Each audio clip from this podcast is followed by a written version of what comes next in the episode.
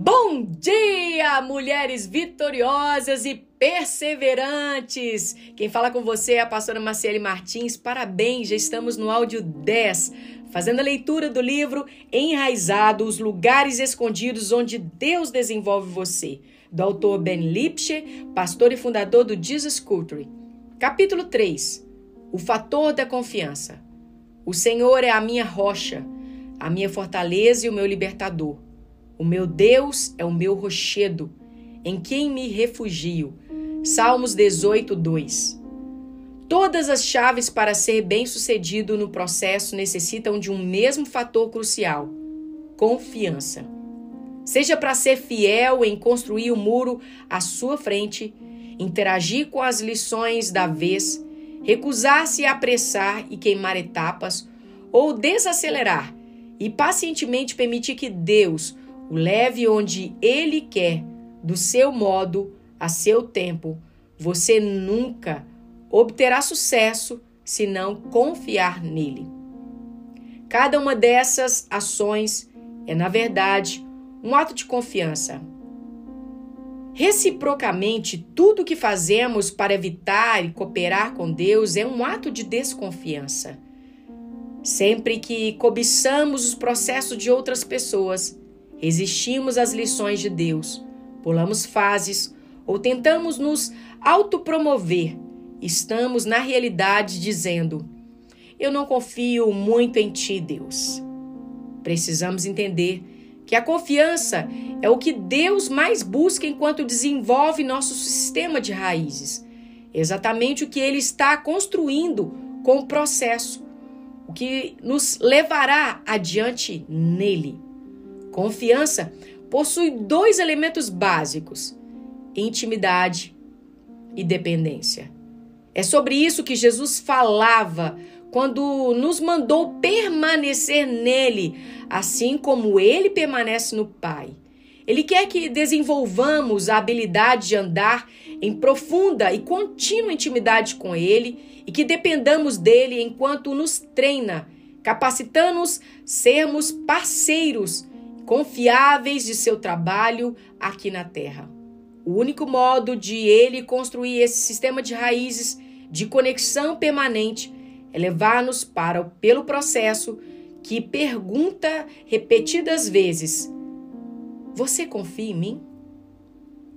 Toda vez que dizemos eu confio em ti, nossas raízes crescem. É assim que prevalecemos enquanto Ele nos prepara para gerar frutos duradouros. Não deveria nos surpreender o fato de que aquilo que Deus mais quer de nós é também aquilo que o inimigo mais nos ataca. Toda batalha espiritual que você luta, na verdade, qualquer batalha espiritual que tem no centro a confiança em Deus. O inimigo usa a mesma estratégia que usou no início quando apareceu no jardim. Primeiro, fazer o Filho de Deus duvidarem da confiabilidade de Deus. Segundo, fazer os filhos de Deus confiar em algo que não seja Deus. O inimigo se dedica a nos convencer de que Deus estará retendo algo bom de nós ou que está falhando em prevenir as coisas ruins que nos acontecem. Ele descobre nossos maiores medos e anseios e usa essas áreas vulneráveis para semear desconfiança em nossos corações. Todas as vezes que passamos por uma dor, decepção, perda ou medo, ele nos diz que Deus nos abandonou e a única coisa a fazer é proteger-nos. Sempre que vemos e desejamos algo bom, ele diz que devemos agarrá-lo em vez de deixar que Deus nos entregue a seu tempo e modo. O diabo está constantemente tentando nos fazer não confiar em Deus e fazer justiça com as próprias mãos e a nos colocar no trono das nossas vidas e finalmente nos autodestruir. Quando olhamos a história da queda e toda a destruição que vem a nossa recusa de confiar em Deus, é difícil entender como Deus ainda nos confia decisões tão perigosas. mas a verdade permanecer. Ele nos deu a opção de confiar nele. E isso prova que para ele vale a pena. Ele não é intimidado pela, pela campanha suja de, do inimigo, de, do diabo contra ele, ou pela nossa luta em confiar quando a vida não parece ir bem. Ele conhece nossos medos, anseios melhor do que qualquer outro que está absolutamente confiante que nossas áreas de vulnerabilidade é justamente onde ele se provará confiável a nós. Podemos confiar a ele os maiores anseios de nossos corações, pois esses também são os seus maiores anseios por nós. Por isso, ele nos leva a esses lugares de vulnerabilidade onde o nosso coração fica exposto a ele e se revela como nosso protetor e como aquele que realiza nossos maiores desejos. Ele está empenhado em nos mostrar, através de seu processo em nossas vidas, que podemos confiar a Ele os maiores anseios de nossos corações, pois estes também são seus maiores anseios para nós. Os pequenos testes.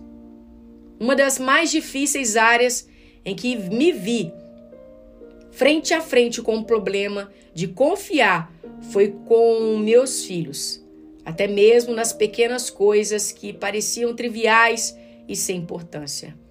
Por exemplo, quando meu filho Lake tinha oito anos, ele tentou ingressar em um time de basquete local. Lake amava jogar basquete, embora eu achasse que ele jogava melhor do que a maioria dos outros meninos. Lake não foi aceito. Quando descobri que ele não havia sido aceito, eu fiquei irado. Fiquei irado porque me senti impotente. Não gostei de saber que alguém podia ferir o coração do meu filho dizendo que ele não era bom o suficiente para jogar. Parecia injusto. Continuei remoendo essa injustiça por vários dias, dizendo a mim mesmo que isso não me importaria, mas no final não, não encerrava o assunto. Finalmente percebi que deveria ir até o Senhor e perguntar por que eu estava tendo tanta dificuldade de superar aquilo. Conforme orava, vi o cerne do problema. Senhor, eu admito, não tenho certeza se confio meu filho a ti. Não sei se confio o seu coração, o seu futuro a ti.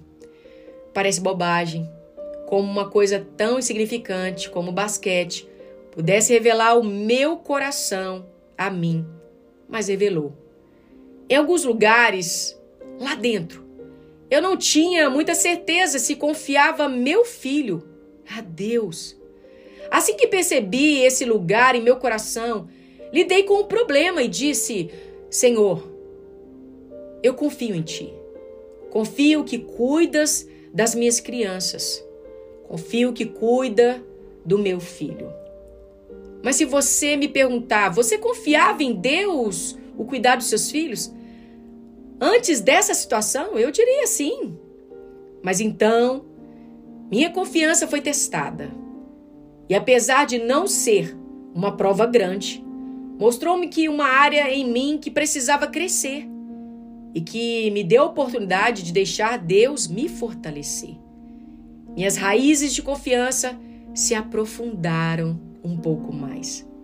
Coincidentemente, pouco tempo depois de ter desenvolvido essa, resolvido essa questão com Deus, Lake entrou em outro time de basquete que era muito mais adequado a ele.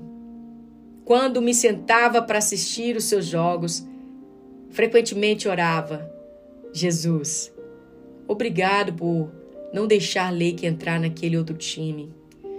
E obrigado por me ajudar a confiar mais no Senhor. Então, muitos dos testes de confiança que passamos envolve esse jogo de centímetros com uma reação, como respondemos quando quando pequenas coisas nos machucam, decepcionam ou assustam. O inimigo ama semear dúvida nas brechinhas de vulnerabilidade, como sementinhas de grama que brotam nas rachaduras das calçadas.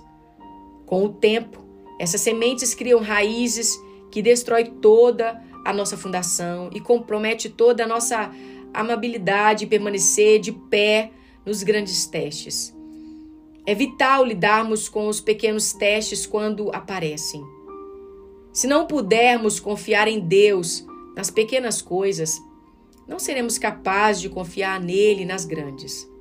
Quando Deus nos revela o ponto fraco em nossa confiança, em vez de tolerarmos, devemos confessá-los ao Senhor, declarando a Ele é digno de confiança, agradecendo pela oportunidade de confiar mais nele e pedindo sua graça para fazê-lo.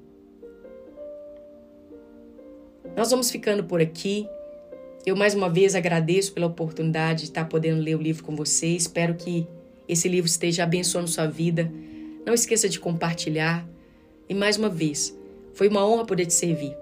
Até o próximo áudio, se assim o Senhor nos permitir, em nome de Jesus.